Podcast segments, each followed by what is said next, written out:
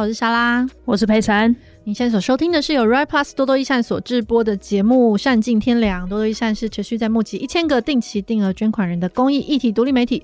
我们在这里探究各种助人工作的学问。那我们今天呢，要探究的不只是助人工作的学问，我们是要探究一个助人的经验。然后我们今天请到的一个一起来聊天的朋友是短短，是多多益善的儿少专栏作者短短。嗨，大家好，我是短短。嗯，以防有人不知道，短短就是有时候会出现在我们节目上的影影，对，也就是同一个人，同一个人。对，专栏作者黄静莹，她因应身份的不同，有不同的名字、化名、行走江湖的名字。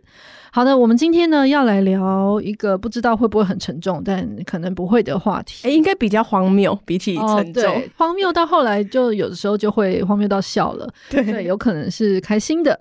那 其实今天会有这节，是因为之前在跟短短聊的时候呢，我们在聊一些就是我们去看医生的经验，然后这个医生是像是精神科或身心科这样子。那短短，你有算过你看的时间跟次数很多，对不对？快要五年哦，快要的时间快要五年。嗯，然后我自己的话，就是因为年轻的时候，就大学的时候开始，那时候有忧郁症，可是后来这几年已经算是蛮可以和平相处的。但是如果要真的要算下来，我觉得我徘徊在就是精神科的经验，大概也差不多有十五年左右这样子。那后来我们就聊起来，就发现哦，天哪，我们真的很多。就是蛮荒谬的故事，觉得可以分享这样子，所以今天呢就想说一起来聊一下。那我知道短短之前在多多写那个儿少的专栏里面有一篇，好像在讲那个学校里面的求助的经验，对，辅导室学生要去辅导室，因为学生现在的求助管道其实最主要的就是学校嘛，对对。然后那个时候有讲到像是其他的儿少的经验，嗯、就是共同汇集起来的。那时候有提到，其实学生要请公假，因为要看医生或者是去辅导室。然后容易被班导师质问，嗯，然后有些导师可能他比较没有这个心理健康的概念，对，然后就会有一些不适当的发言，或者是有一些隐私，就是会你去求助的这个理由可能会被同学知道，对，然后或者是辅导老师其实很难碰到，嗯，哎，你摘要的非常的好 我有做小抄。总之呢，就是这些经验。然后后来有一集我们在录，就是你在东吴后来有发起成立了一个叫做蓝灰社蓝灰社社团，你知道我们这。这次那个 podcast 的听众回馈，嗯嗯、就是有人说他是因为这样子，然后加入了这个社团，这样。哎、欸，因为听我们 podcast 所以加入蓝灰社，因为他今年刚考上。那我们是不是要给他收手续费、介绍费？然后这样，人家是 才刚开始，对啊，才刚踏入大学，真的，要让他认识社会现实，是不是？好，所以我是蛮好奇的，就是，哎、欸，我想问，先问一下咪，就是佩珊，嗯、就是你在这之前，在看到像我们站上累积的这些讨论之前，你有注意过关于儿少的心理健康这件事？还是其实你没有看？没有，没有看，没有，没有，有看了，一定要看工工作嘛？哦，对，甚至稿是。我审的，对对对，每一片每一片都会过它。而少心理健康没有哎、欸，其实。之前没有想过儿少相关的心理健康的资讯，嗯，还是其实你是有想过心理健康，只是没有特别去想。对于儿少来说，他会有什么特别？哦，对，就是好像不会想说这四个字，就比较多是就是忧郁症这种词。嗯嗯嗯嗯。那静莹，你为什么会开始关注这个儿少心理健康这个主题？我是那时候升高中的时候非常不适应，就我后来以一个上帝视角回去看的时候，就发现那时候其实就蛮蛮有忧郁倾向的。嗯，然后但我那时候就是并不知道自己是有忧郁倾向，但我就在一个快要濒临崩溃的时候，我就想到，哎，好像辅导室是可以找老师来聊一聊这种事情的地方，所以我就去辅导室找了我们。老师，然后我们老师那时候根本不想鸟我，嗯、就是我跟他约的时候，还是约在中午午休时间。然后我就一边忍着困意，一边跟老师说，就是我觉得我现在真的快要不行了。然后我觉得我真的很不适应这个升学主义导向的这个教学体制。嗯、然后我们老师就跟我说：“啊，你不是觉得自己很厉害？你自己这么厉害，你就自己去解决就好啊。嗯”然后他就把我丢下了，就我就坐在那个我们学校的大台阶那边自己哭哭哭。然后他就转身非常潇洒的离去。刚开始不 到，开始开始不到五分钟就已经累积了第一个荒谬案例。他是辅导室的老师，他是辅导我们班的辅导老师哦。然后他就这样子飘走，然后留下我在这边。那你受到一个很大程度的惊吓，是不是？我我那时候，我听听不管听几次，我都觉得很惊吓，超级惊吓。然后我就我就自己默默的从那时候就开始会。特别去留意，就是身边同学的心理健康的求助管道。哦、嗯，因为我之前可能跟朋友聊天，同届聊，然后才有聊到说，哎、欸，他有去辅导室什么什么的。嗯嗯我说啊，你那时候我去辅导室，我都不知道哎、欸。然后他就说，哦、对啊。我说，所以你那时候是怎么样？我他就说，可能也是不太确定是不是心理健康了，但是可能就是有一些困惑什么的就会去。然后可是我的状态比较像是，我根本就对辅导室就只有去那种有点像是求职的咨询。对对对对，我也是分发分发大。其实我甚至不知道他有求职咨询这么对他压啦，非常模糊。以前从来没有想过辅导师是干嘛的。选科你觉得就是坏坏学生会被叫去那边罚坐的地方？哦、但是因为确实，我原本跟咪一样，我也是有注意心理健康这件事，可是没有特别去想说儿少的话，嗯、他们通常是用什么管道或怎么求助，嗯、或者是他在求助过程中可能会有什么样的不同这样子。嗯，对。然后后来确实开始了解这，因为我们去年做了一个报告，一个研究是在讨论青少年的自杀跟心理健康这样子，然后那时候才确实有注意到，就其实现在很多辅导师他们就是就像你说是升学主义，嗯、所以辅导室的很大的功能，经常是在讨论你接下来要升大学或者接下来的就业的路这样子。嗯、对，好像反而在心理健康这件事情没有那么多琢磨。对，刚刚讲到儿少特殊性啊，就是我觉得这个议题它值得被拉出来讨论，是因为很多时候我们好像想象中儿少身边是有人可以求助的。可能会有成年人在，嗯、就是通常啦，大部分。有爸妈，对，有爸妈或者是有师长这样子，嗯、或者是总之他身边可能会有某个成年人。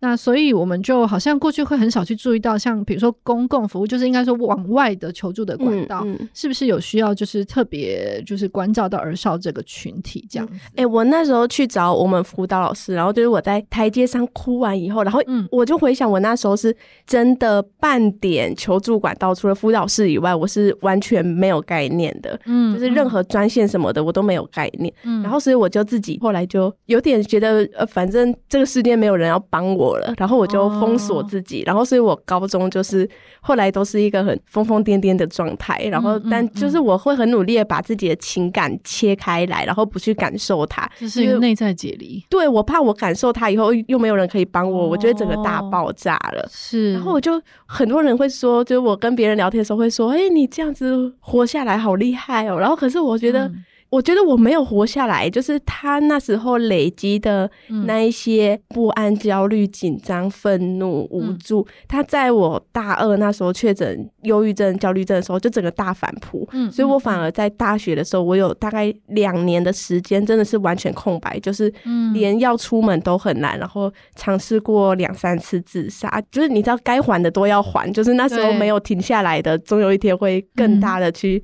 反思掉你整个生活，嗯，就是其实逃避在当下可能是有用的，但是它其实是延延缓了这个问题啦。对对对对，我其实某部分来说跟你经验蛮像的，因为刚刚讲到，就是我觉得辅导是有一个某些功用，其实是有的时候我们有前面前期一段时间。不知道自己发生了什么事，对，就确实都是到后来开始频繁看医生，然后慢慢的认识这件事，再回头就是像你说的上帝视角，对，就是你就回想自己过去的一些行为，还有跟朋友发生的冲突，你才慢慢理解这件事是什么。可是我觉得在那个当下，如果在那个阶段刚开始的时候，有人可以去，就算是某种卫教好了，他就算只是告诉你这是什么，嗯、或是他有可能是什么倾向，那这件事有可能会怎么样，你不要担心，他有可能是这是一个正常的起伏之类的。我都觉得这种算是资讯的透明嘛，都其实都会蛮有帮助。而且刚刚说就是我遇到问题可以找老师，我就在心里先默默翻了个大白眼，想说，我就觉得很靠北啊，就是明明老师其实算是我会导致成这样的一个加害者，我怎么可能又去找我们老师谈这件事？然后我们老师其实就是在一个班上，然后或者招会的时候公然羞辱过我的人，我要怎么样去跟这个人讲我心理上面的议题？然后。对于我的家人来说，我跟我家人算是蛮友好、蛮亲近的。但其实我从大二开始确诊以来，然后我其实一直到大四才敢跟我的家人说我有吃药这一件事情。因为我们家人就是我妈妈是一个比较好强的人，所以她其实之前就有跟我说过，她觉得遇到到问题，就是自己去解决，然后坚持努力这样子。然后所以就是我妈虽然没有很正面的跟我说过关于忧郁症的事情，可是我心里就默默的会去揣测，她可能是会觉得我会有这样子的疾病，应该是自己不够努力、不够坚强，然后心里就会有很多自己的揣测。嗯，然后再加上就是我们家刚好又是。从小就给我们吃中药的人，就是我们家就是有一套西药伤身论，嗯、然后所以就是你精神科的药又都是西药，哦、所以我就非常不敢给我爸爸妈妈知道，嗯、我就觉得哦，如果被他们知道我吃西药的话，他们应该会觉得很生气。嗯、那你的这些担心，后来你告诉他们之后有发生吗？诶、欸，没有发生。嗯、就我我妈虽然还是有跟我说西药少吃一点。很坚持，对我妈还是很坚持的，想要告诉我，还说什么？还说什么？他就说，我觉得这个西药还是可以。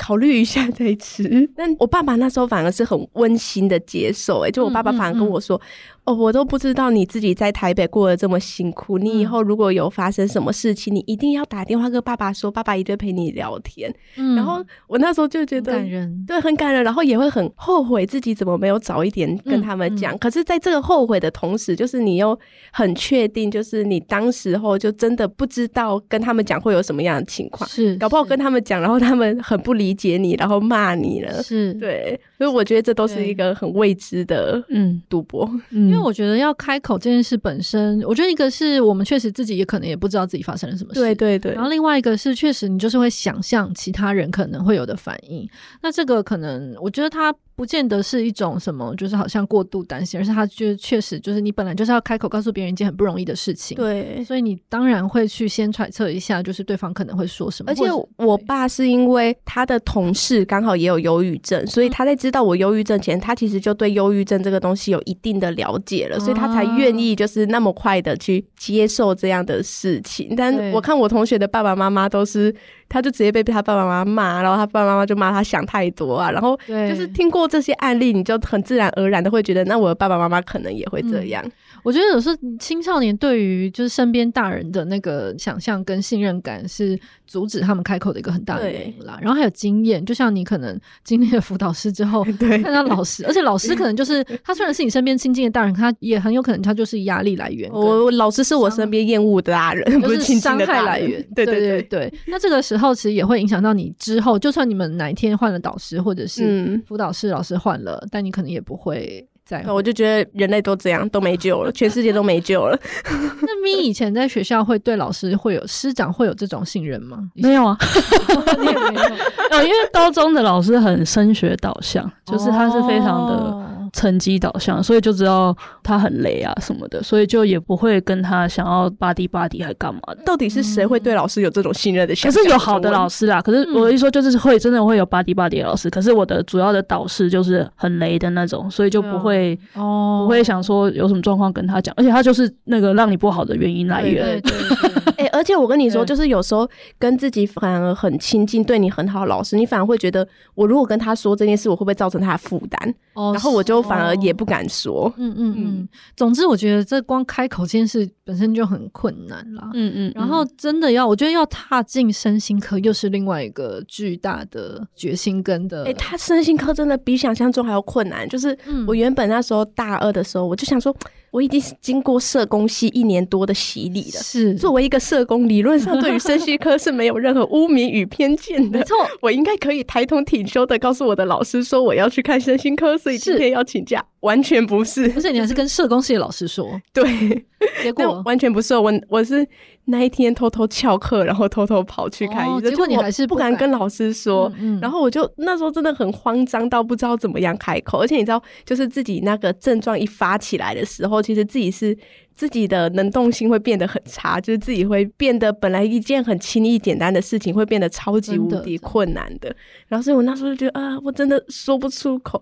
然后我光打电话去身心科预约的时候，我的手就整个抖到不行，然后讲话也都一直在抖。然后就幸好我那时候打去，我第一次就碰到很好的身心科医师，嗯、然后他们那个柜台的接电话人员也很专业，他就会引导我，就是你先深呼吸，不要紧张，然后再慢慢的问我叫什么名字，然后什么时候想要来，怎样怎样的，真的就真的第一次有遇到天使。嗯嗯嗯。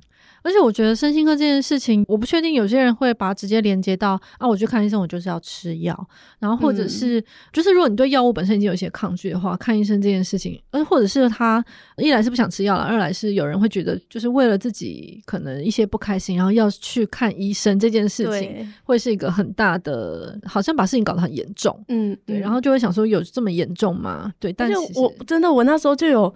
我预约完，然后我就有一个很沉重的感觉是，哈，我现在就是一个有病的人，我好糟糕哦。真的，我记得我在那时候在精神科，然后医生就说要开抗忧郁这个，我觉得我真的是整个天都塌下来，因为我那时候完全没有想，我那时候大概大学大二左右，嗯、那时候我第一个想法是我为什么会把自己搞成这样，嗯嗯，然后第二个想法是，天哪，我就现在要跟电视上那些吃抗忧郁剂的人一样，嗯、我这个词居然会落在我的生命里面，居然会出现，然后我就非。非常非常震惊！我觉得光是要吃药，光是需要吃这个药的这件事情本身，又让我 就是瘫痪。对，就是我在去看医生前，我一直以为我是一个阳光开朗又活泼的 小女孩。然后就那一通电话打完的时候，然后我就瞬间觉得天哪，我不认识我自己了。就是我身体好像被别的东西占据了，然后这不是我原本认识的我，然后就更加慌乱。我觉得求助的困难有些很多是开口的困难，或者是描述的困难。对，就是你不知道自己发生什么事，或你知道，然后可是你讲出来会觉得怕别人不认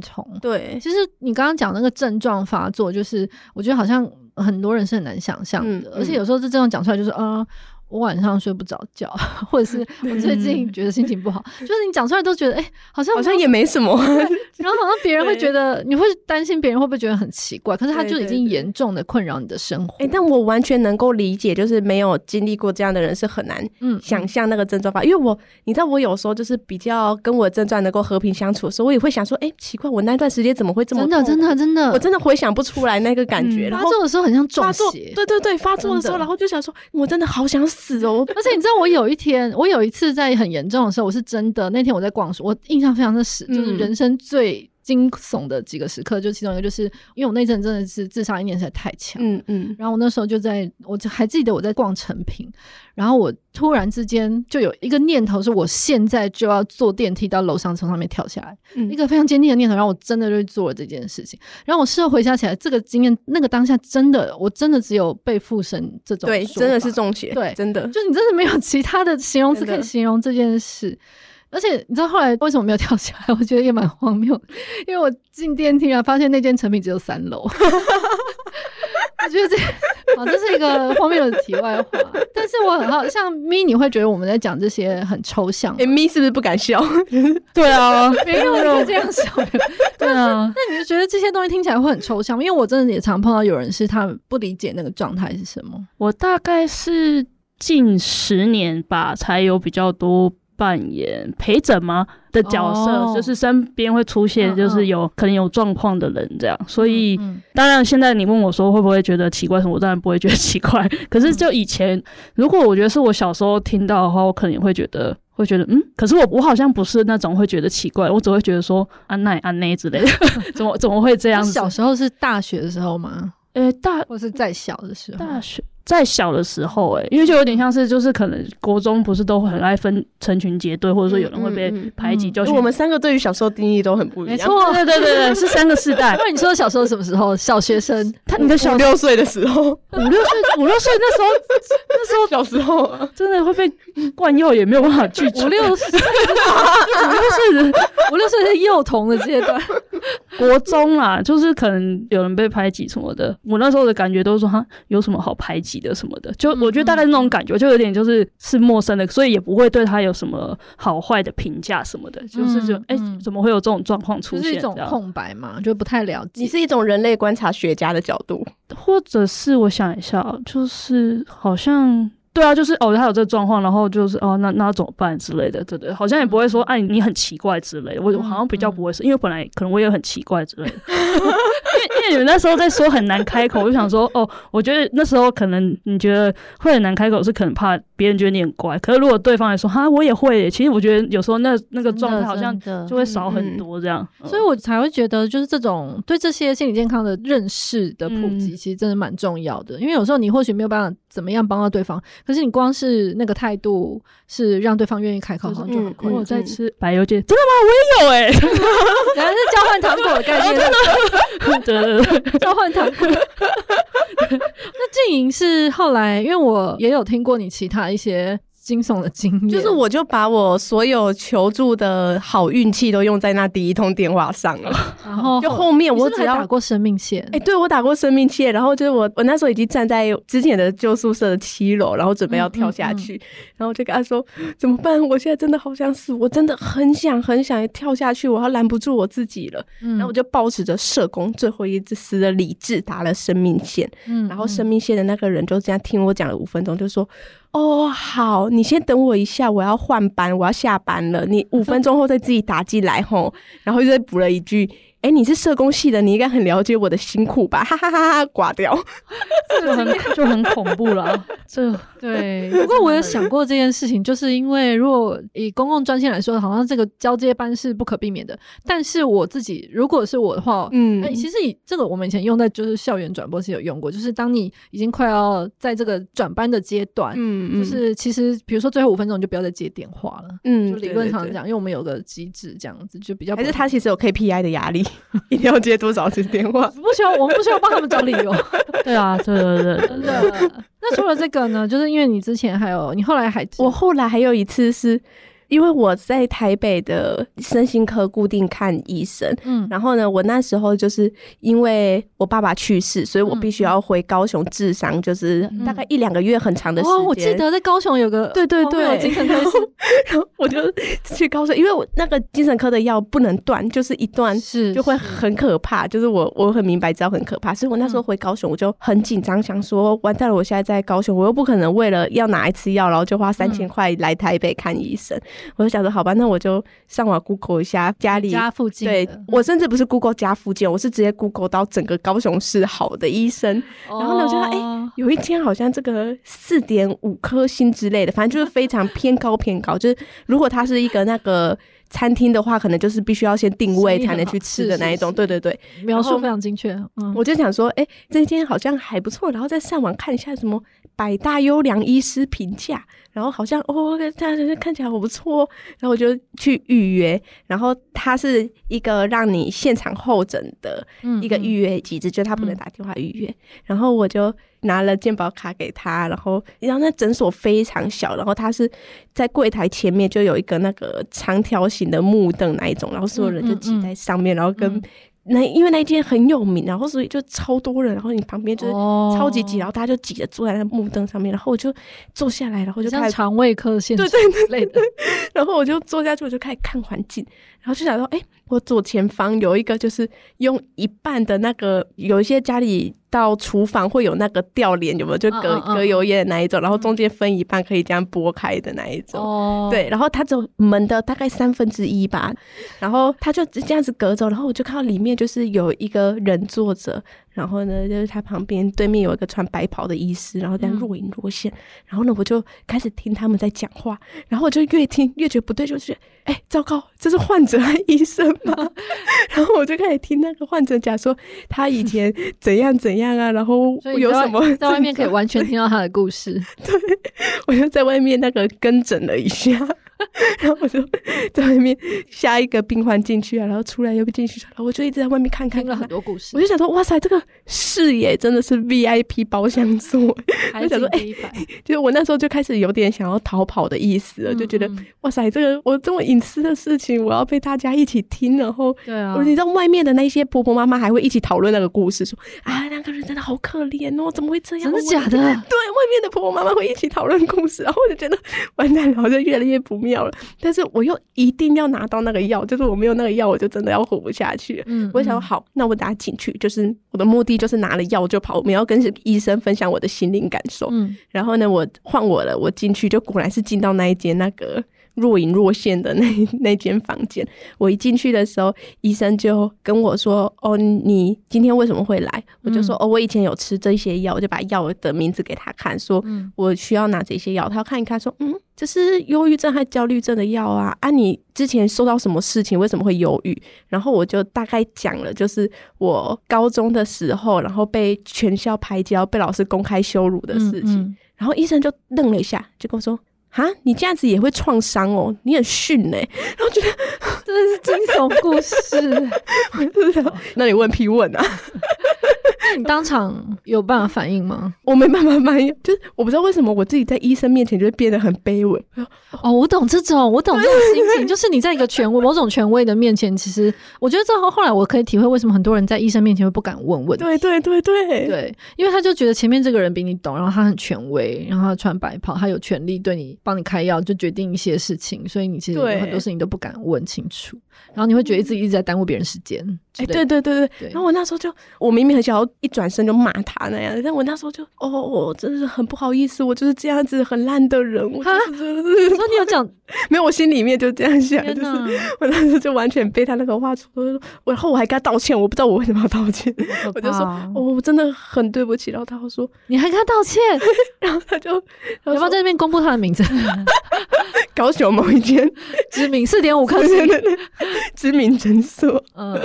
可是你，你要不要连顺便那个近期的那个身心科？因为你，因为你近期这个也是从 Google 上面评论上面来的。对，哎、欸，我跟你讲，身心科真的不要只看那个几点几错，看最低的啦。没有，我最好是把那个身心科名字。打上去 Google 以后，后面加个 PTT 或迪卡。哦，对对对，对，对，你必须看到真实的人类的评价，就是错没错。我真的觉得他们是去买网剧。最近那个也是超荒谬。我跟你讲，最近那个我真的很想买网剧去给他刷爆一颗星留言，在那边 我不知道害死多少人。最近那个赶快讲一下，最近那一个呢是台北某知名身心科诊所，知名啊，医生应该是四点五颗星以上吧，得到了。某一年的十大优秀医生，然后你一进去那个诊所，就看到他一整面墙都是贴他的奖状，然后他又看他病患的一些很温馨的合照，就是虽然那个美编不太好，但是看得出来他就是很想要展现出他优良的 优良的实力。然后为什么我会去看那一间呢？是因为我搬家，就是搬了蛮远的，然后呢，我离原本我自己去就是非常非常好的诊所，嗯，大概来回需要快两个半小时的车程，就我。自己真的觉得太久了，然后我又是每三个礼拜就必须要回去拿药追踪的人，所以我就没有办法花这个时间。我就想说，那我试试看，在我家附近可能走路十分钟就能到的地方找一间身心科诊所。那如果它好的话，我就以后就不用跑这么远了。不然就是有时候真的是对啊，离家近真的很重要。对，而且有时候真的是你那个症状一发起来，你真的是完全没有办法，真的连门口都走不到，还去连巷口都走不到，还去那个还还要两个半小时，我觉得真的没有办法。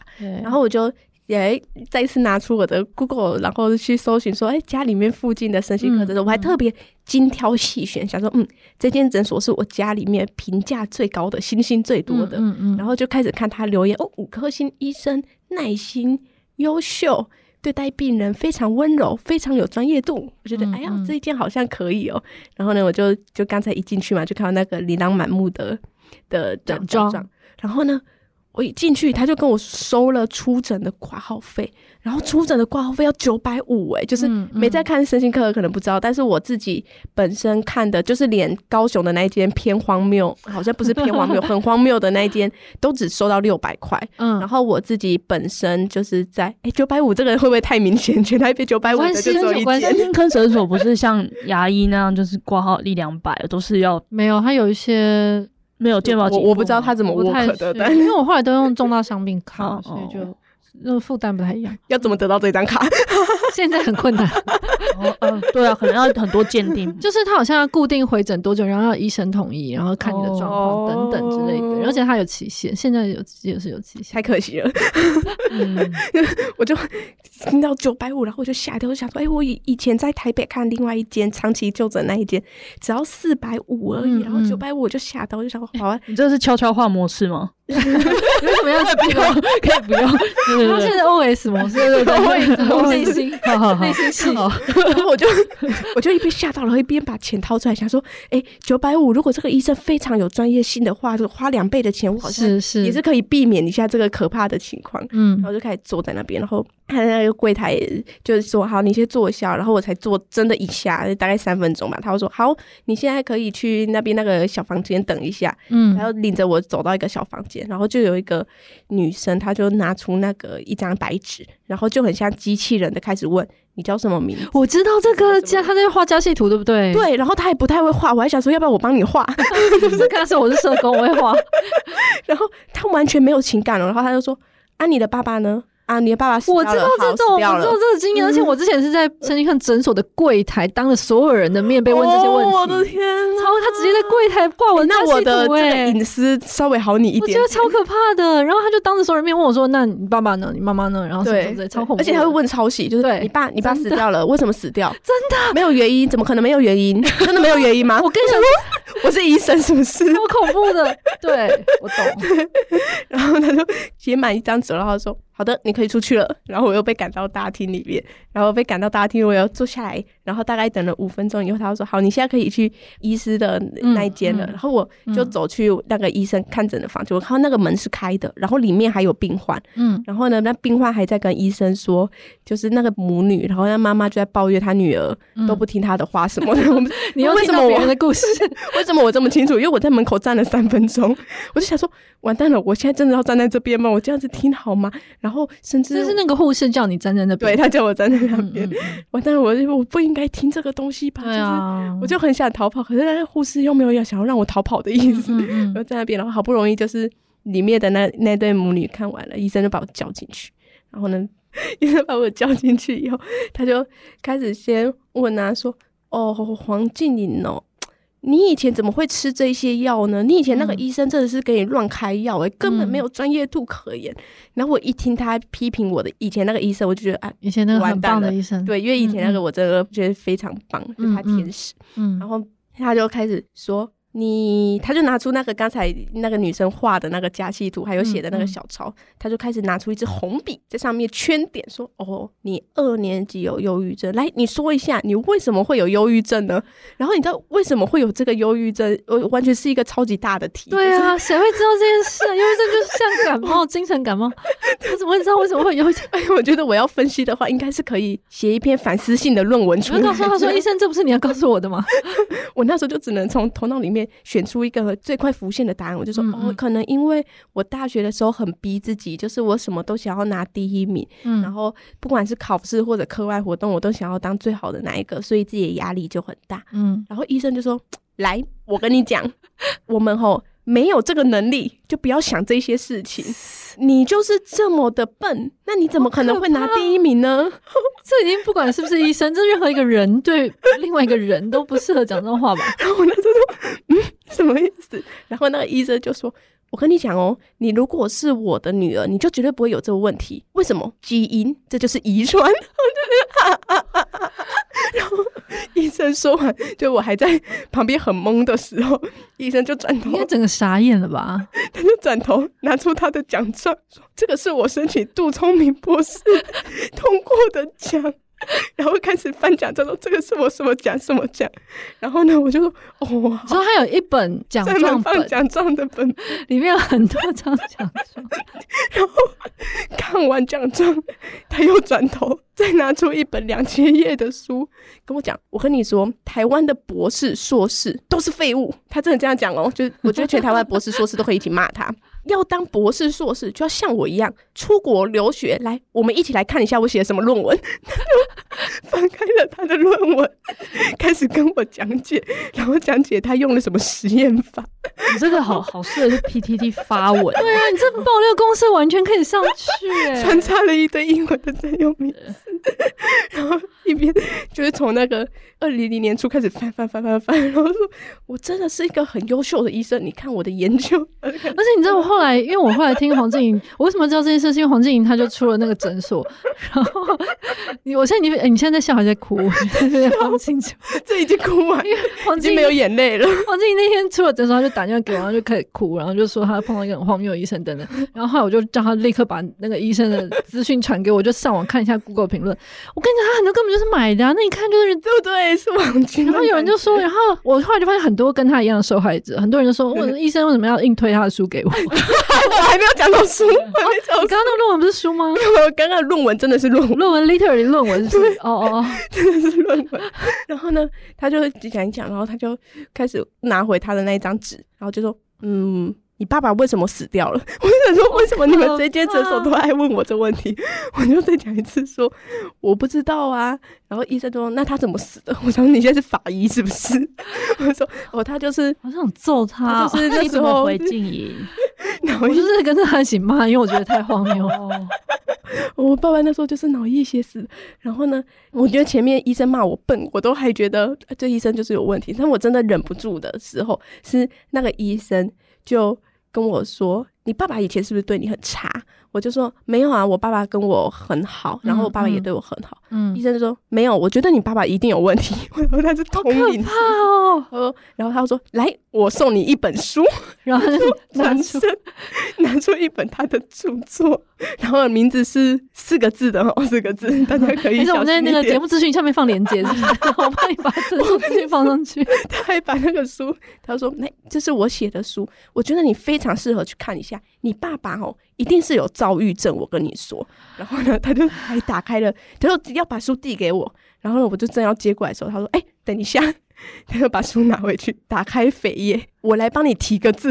哦，对对，给黄静颖，因为他还签名，所以也不能卖掉，对，还不能送人，他还写了我的名字，然后说敬请会阅，然后签他的名字，可怕哦。然后，哎、欸，我跟你讲，我很期待今年圣诞节有那个最烂交换礼物，我他妈的一定把这本书送出去，好值得送哦，因为这样其他人会知道，我不要拿到。我非常期待今年圣诞节，那个欢迎有意愿的听众来信跟我说。去这本，你、欸、真的会有人来讯哦？我觉得，哎、欸，我跟你说，我回家就真的很想把这本书撕掉，意志我没有撕掉，就是因为我想把它送出去。可是我，我我觉得这里面其实有很多创伤点呢、欸，就是包括我觉得其中一个是隐私啊，隐私问题，我刚刚有我自己也有很有一些体会。然后有一些，我觉得伤人的话，有时候真的是比刀剑还可怕。对，你知道我从小到大有听过一些可怕的话，是我永远都忘不掉。现在已经那个看待这句话的心情会不一样，因为我现在可能长大有能力抵御，但是有些话，就算你有能力抵御，你它还是会一直存在在你心里。就像因为我爸妈就是很早就过世，嗯、然后我就我听过一些可怕话，就像是某一任男朋友他会说啊，他说你就是一个小煞星，碰到女人都会倒霉。嗯，然后这句话我真的是记得，真的哎，对，就是你知道我，那你这个是真的是回应什么？不是不是，真的就是这么 可怕的事情，因为我的家人就。就是在这几年有蛮多，每一年几乎都有比较亲戚的家人过世，嗯嗯、然后呢，就有一个很不知好歹的亲戚跟我说：“我觉得你要去。”检视一下你自己是不是有什么问题？超可怕，妈的脸才有问题。对啊，这很奇怪。但是我觉得有些人很，我觉得一般人可能不容易理解。就是我觉得对于可能父母过世的孩子，不管是单亲或者是失亲的孩子，这、嗯、小孩心中就算理智上知道这不是你的错，对，可是你心里一定会有一个角落，真的会怀疑这是你的错。我我真的到现在还是觉得，就是如果那时候早点叫爸爸去看医生，然后早一点去发现他的不对劲，或许我爸爸就不会死掉了。而且他有时候。不一定是像有办法像你这样就这么理性的去想一些细节，嗯嗯、因为我记得我有曾经跟我的精神科医师说，嗯、那会不会我真的就是一个恶魔？就是你，他完全没有逻辑可言。嗯、可是你就是我心里一定是有某个角落，是你真的会怀疑自己是不是就是自己真的是煞星。嗯嗯、然后外面真的有人这样讲，你真的会觉得全世界崩溃。真的，而且我那一天就是我那一天去看医生的时候，我本来心情就已经很低落，然后又到一个新环境又很紧张。对。然后他在说我笨，然后就哦，我真是一个废物。我觉得是就是伤人的话，而且在脆弱的时候，你其实没有能力去抵抗它。对。然后还有一些是，就是我觉得周边人的一些否定你的。感受，我觉得这里面刚刚听起来有也是有一种就是。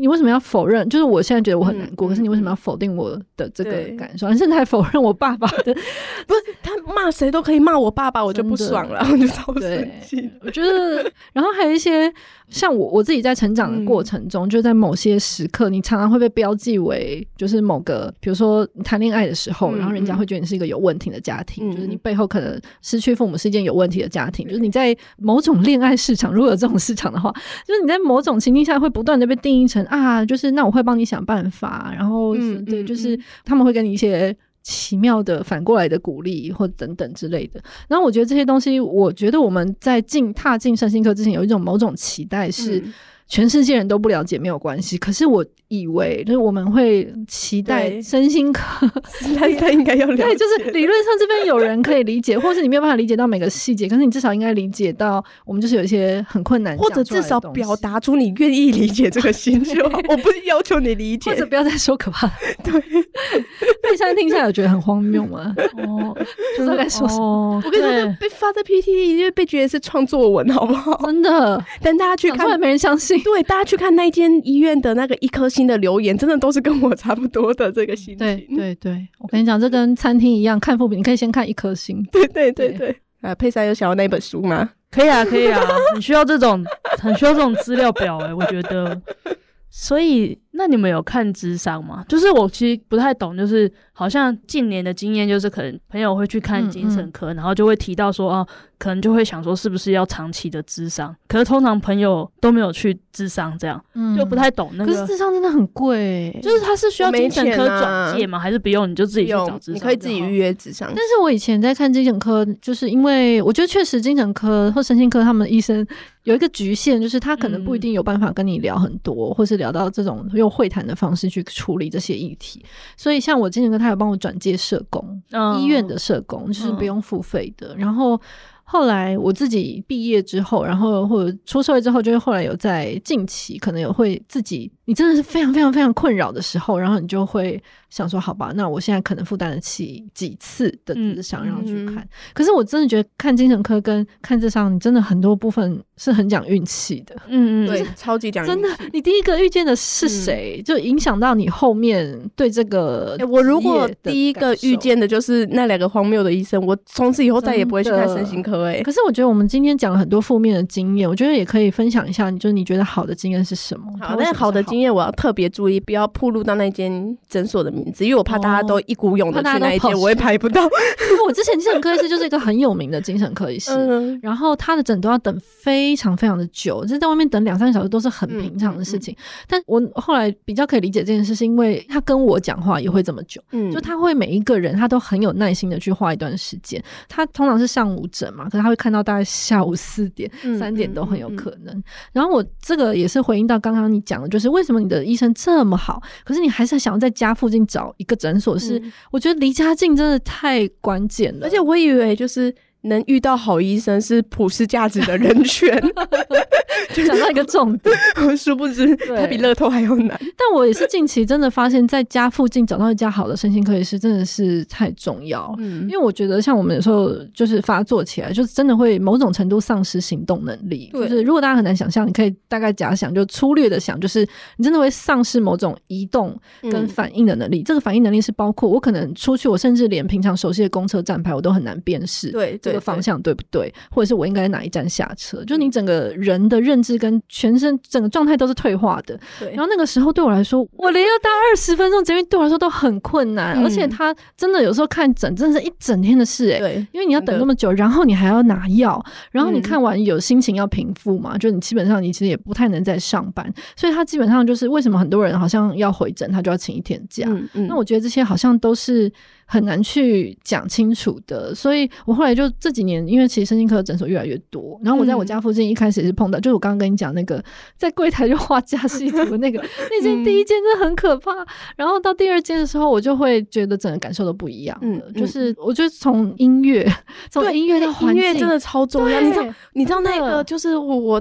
说的第二个那个医生，我一进去他在干嘛？他在播政论节目。然后你本来就已经够浮躁了，然后你再听到那政论节目在那边骂骂骂。他是挂身心科吗？他招牌？他是挂身心科啊，好难想象，就真的很想砸那台电视砸了，你知道吗？就一般的感冒那个是 OK，耳鼻喉科好像是可以的。我觉得任何其他科可能都可以。哦，对。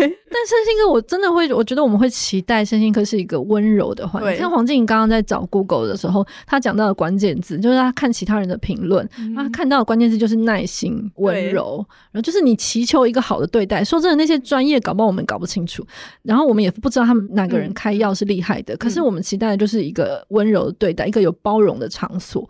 但是就常常在整个体验，我觉得这个体验是从一开始在挂号，嗯，对，甚至预约电话预约的时候就开始，然后到最后，以及我觉得身心科有个特性，是因为。精神科药物经常是需要很长时间试验跟调整的，嗯、然后所以你跟这个医生关系一开始可能会至少前三个月你是需要维系的，对，因为你会需要一直去跟他讨论说哦，这个药我不习惯，那我可能需要换药。那、每换一种药都要又在吃，对，大家可能不知道，就是如果吃到不适合自己的药会怎样。就是我有、那时候刚就诊的时候，然后那时候还没有抓好那个药的剂量，对，然后我就是晚上起床想要去厕所的时候，我就走在路上就瞬间昏倒，然后断。片真的，这种经验我真的太多了。我起来的时候就发现。地上全部都是我的呕吐物，然后我就躺在里面，不知道躺了多久。嗯嗯，就是吃到不适合自己的药的剂量，真的会就是完全你的身体会完全撑不下去。我真的是什么副作用都有经历过，就是暴食，然后或者是厌食，或者是发抖，就是手会抖，或者是你的脖子、头会抖，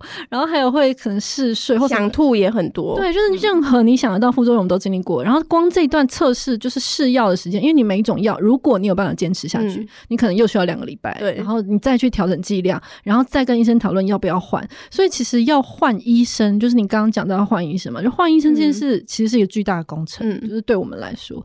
然后其实要换医生本身就很，你又要解释，而且你所有的事情都要重讲。对，我觉得这是 你为什么会有忧郁症？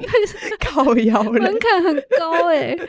那你们在第一次用药的时候之后的反应应该是陌生的吧？是吧？是陌陌生的。那那要怎么办？哦，我觉得很多这个是一个关键，就是很多人会在这个时候打退堂鼓。嗯，因为我有很多朋友都是这样，他们就是会可能我们会推荐好的医生，然后他真的去了，可是他第一次的药物他是不适合，他就不敢再吃。对，嗯嗯，有非常非常多人是断在第一次尝试之后就不回诊了。对，然后可是其实药物我真的是测试，我用自己的十五年，就是去测试。是，对，真的是久病成良医，你才会知道，其实药物真的有百百种。然后你真的是，如果这医生是适合讨论的，你们真的是可以不断的尝试，然后更换，然后再花时间。可这时间很长。所以你要先熬得过，但我觉得前面医生怎么做很重要。就是我那个很好的医生，我一开始去的时候，他就会他会把他的电脑荧幕转过来，然后跟我，他会打开那个药的图片，然后跟我说：“哦，这个药是什么颜色？”他们是他是跟我医生上同一个 同一个学校毕业的，很 有可能。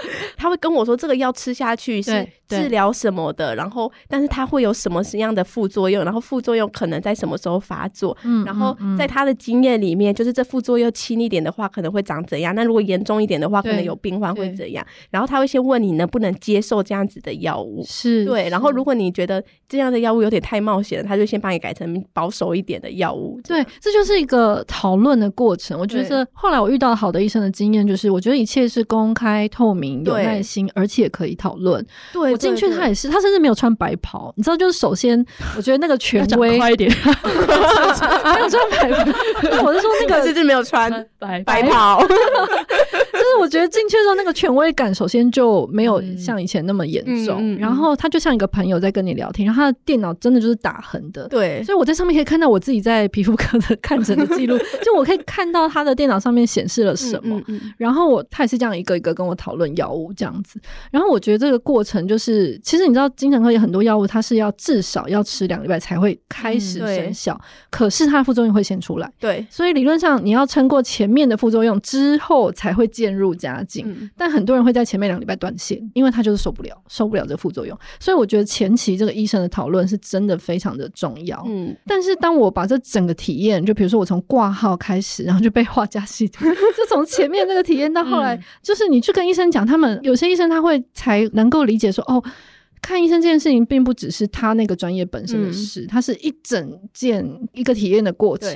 然后，如果他的不信任跟信任都会发生在很多不同的环节，去慢慢的累积，嗯、然后。在最后，在这个会影响到整个医病关系。那如果就是作为一个朋友打来，就是他看到一个烂的身心科医生的时候，那作为那个朋友应该要怎么回应他比较好？因为先一起骂那个医生，啊骂完，因为因为我觉得我觉得这超重要哎，哦，一起骂，一起骂，一起骂啊！你那一天陪我一起骂，我就觉得对，有人懂我，因为他真的很很荒谬啊！其实佩珊刚，就算你没有看，你刚听的刚刚那连串，你也觉得很荒谬吧？对啊，太就是那不是那已经不是不管他是不是医生，他是个人都不会讲这种话吧？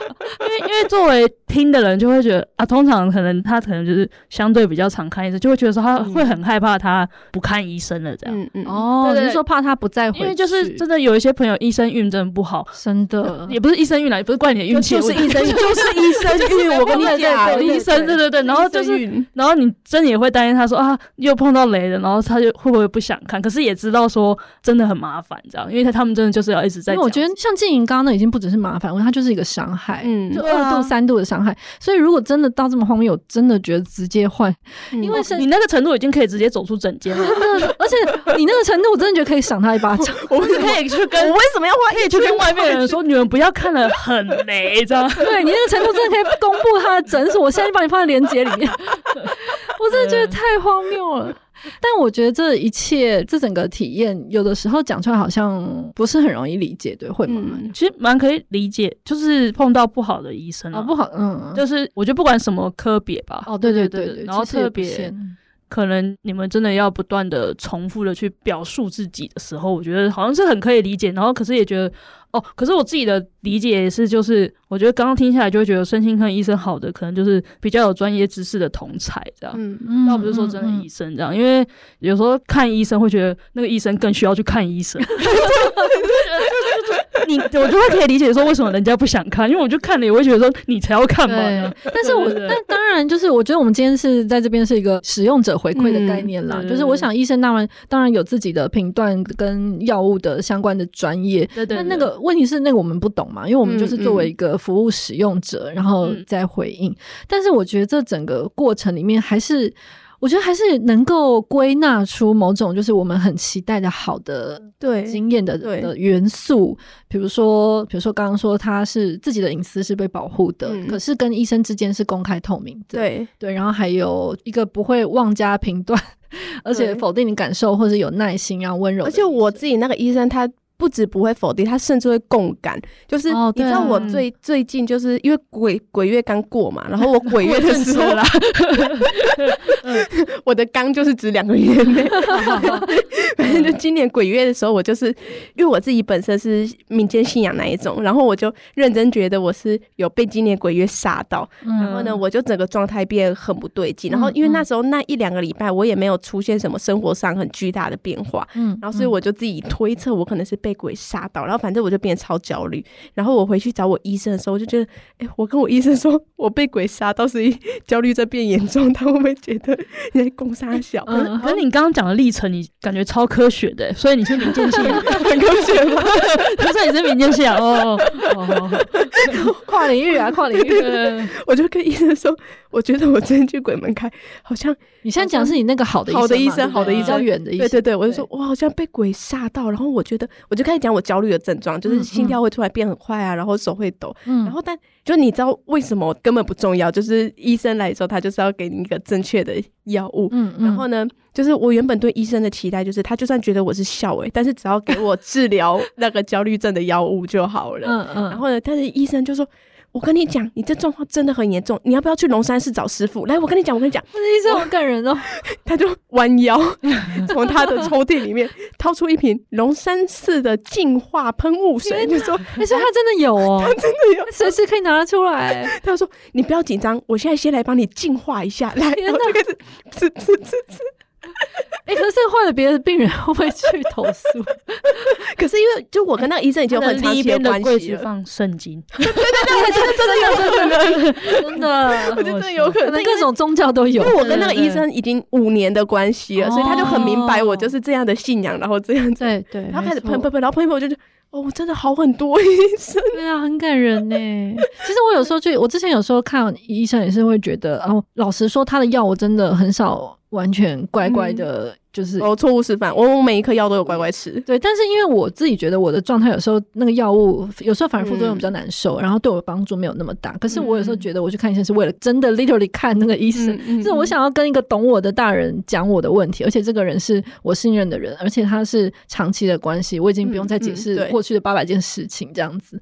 对，然后我觉得那个医生后来又在我大学期间到后来，就是在十五年之间，我觉得我累积了很多他给我的人生金句。就有时候你会觉得他其实就是一个很像一个人生导师的概念。嗯，对，就是有时候他一两句话，他就忽然之间可以帮你转念，然后你对对对，对，忽然你难关就过了，我觉得好神奇哦。那 我们那个夯不啷当到了一个小时，我觉得今天还有一个重点是我蛮好奇，就是也想要问一下静莹，因为之前刚刚前面开头我们其实在聊关于儿少求助这件事嘛，我已经忘记开头的聊什么，可是我还是想，我觉得还是有个好奇，就是其实儿少的求助的管道，它还是有某种特殊性，对不对？对，就是你觉得这个是可能它需要具备什么样的条件？因为我自己观察到，就是我其实有一些儿少团体，他们在做专线或者是儿少服务，其实就连最基本的，就是要配合儿少上下课的时间都做不到。哦，对，他其实在配合的是工作人员自己的下班时间，嗯、所以他有些专线或者有些服务，他可能他的开放时间是早上九点到下午五点。嗯，那我觉得光这个就已经很没有办法。我们翘课出去打电话吗？对，而且通常我觉得比较会有情绪或状况，应该是可能是晚上也是很需要的吧。然后。或者是香港，我在看香港他们在做青少年服务的时候，嗯、他们其实以前就是会有很多外展的社工会去街头，然后去用，比如说像是他们的文化里面一些适合的方式去接近他们这样子。但因为我觉得，就是你刚刚突然问我的时候，我会觉得一个好的求助管道，它不应该是局限在否儿少或是否成人。我觉得一个好的管道是应该可以。一体适用的，嗯嗯，然后所以就是除了对儿少来说，那是上下班时间；跟对一般成人来说，就是九点到五点也是上下班时间。然后成人也很难去打这电话，嗯，所以就觉得像刚才我们有统整出一些好的求助管道的一些共通性，我觉得那是不管是否儿少或是否成人都应该去具备的。只是当然去跟成人用的话语和去跟不同年龄的儿少用的话语会有所不同，嗯嗯，然后两边可能遇。遇到的困境也会比较不同，像是儿少他遇到主要可能是课业压力或者交友压力等等的，对，就是工作者必须要去。了解就是这个大概的脉络，但是我觉得在接线的那边的工作者来说，就是他们要说什么样话，表现出什么样的态度，我觉得我们对于儿少或是对于成人的接线的想象，我觉得都是一样的。哦，就像服务的框架可能是可以调整，因为像有些儿少服务的工作，他们其实是直接调整上班时间，然后到也许是变成下午两点到晚上七八点之类的，就是但是这个就是所谓的服务框架的调整。嗯，但是其实你刚刚讲的是像态度。或者是里面有一些共通的元素，嗯、就是耐心，或者是不随意评价等等，或是隐私。其实不管你是不是耳少，其实都是共同的。对，好，那其实我觉得除了专线啦，我想我们身边还是会有一些。我觉得现在卫教的咨询好像比较多了，然后有我有我们有努力推广。对对对，然后也是会有一些，就如果大家在相关的管道，其实或者是网络搜寻，现在都资讯比较多，可以找得到一些可以求助的，不管是适合求助的人，或者是大家就是寻找你身边可以信任的朋友，或者是大人这样子。推荐大学生加入蓝回社，对对，呃，继续工商。是不是只有限东？没有没有没有，我们可以招外校学生。哦，好，欢迎大家收听进行那个另外一集，就是蓝回社那集。对对，他们就是成立了在学校里面的一个很棒的社团，这样子照顾彼此的心理健康。对对，那我们今天呢，就是也欢迎大家可以留言，或者是回馈你自己的好的，嗯、或者是负面的经验，都可以当做参考。那我觉得这也算是一个同侪陪伴的过程。大家可以留负面的，我帮你一起骂他。对就是那个诊所留下来，我我帮你去打一颗星，或者是想要索取静莹那本书，对，被被强迫接受那本书，年末年末抽书，年末抽书。好的，那我们今天就到这边，我们下礼拜日再见，拜拜。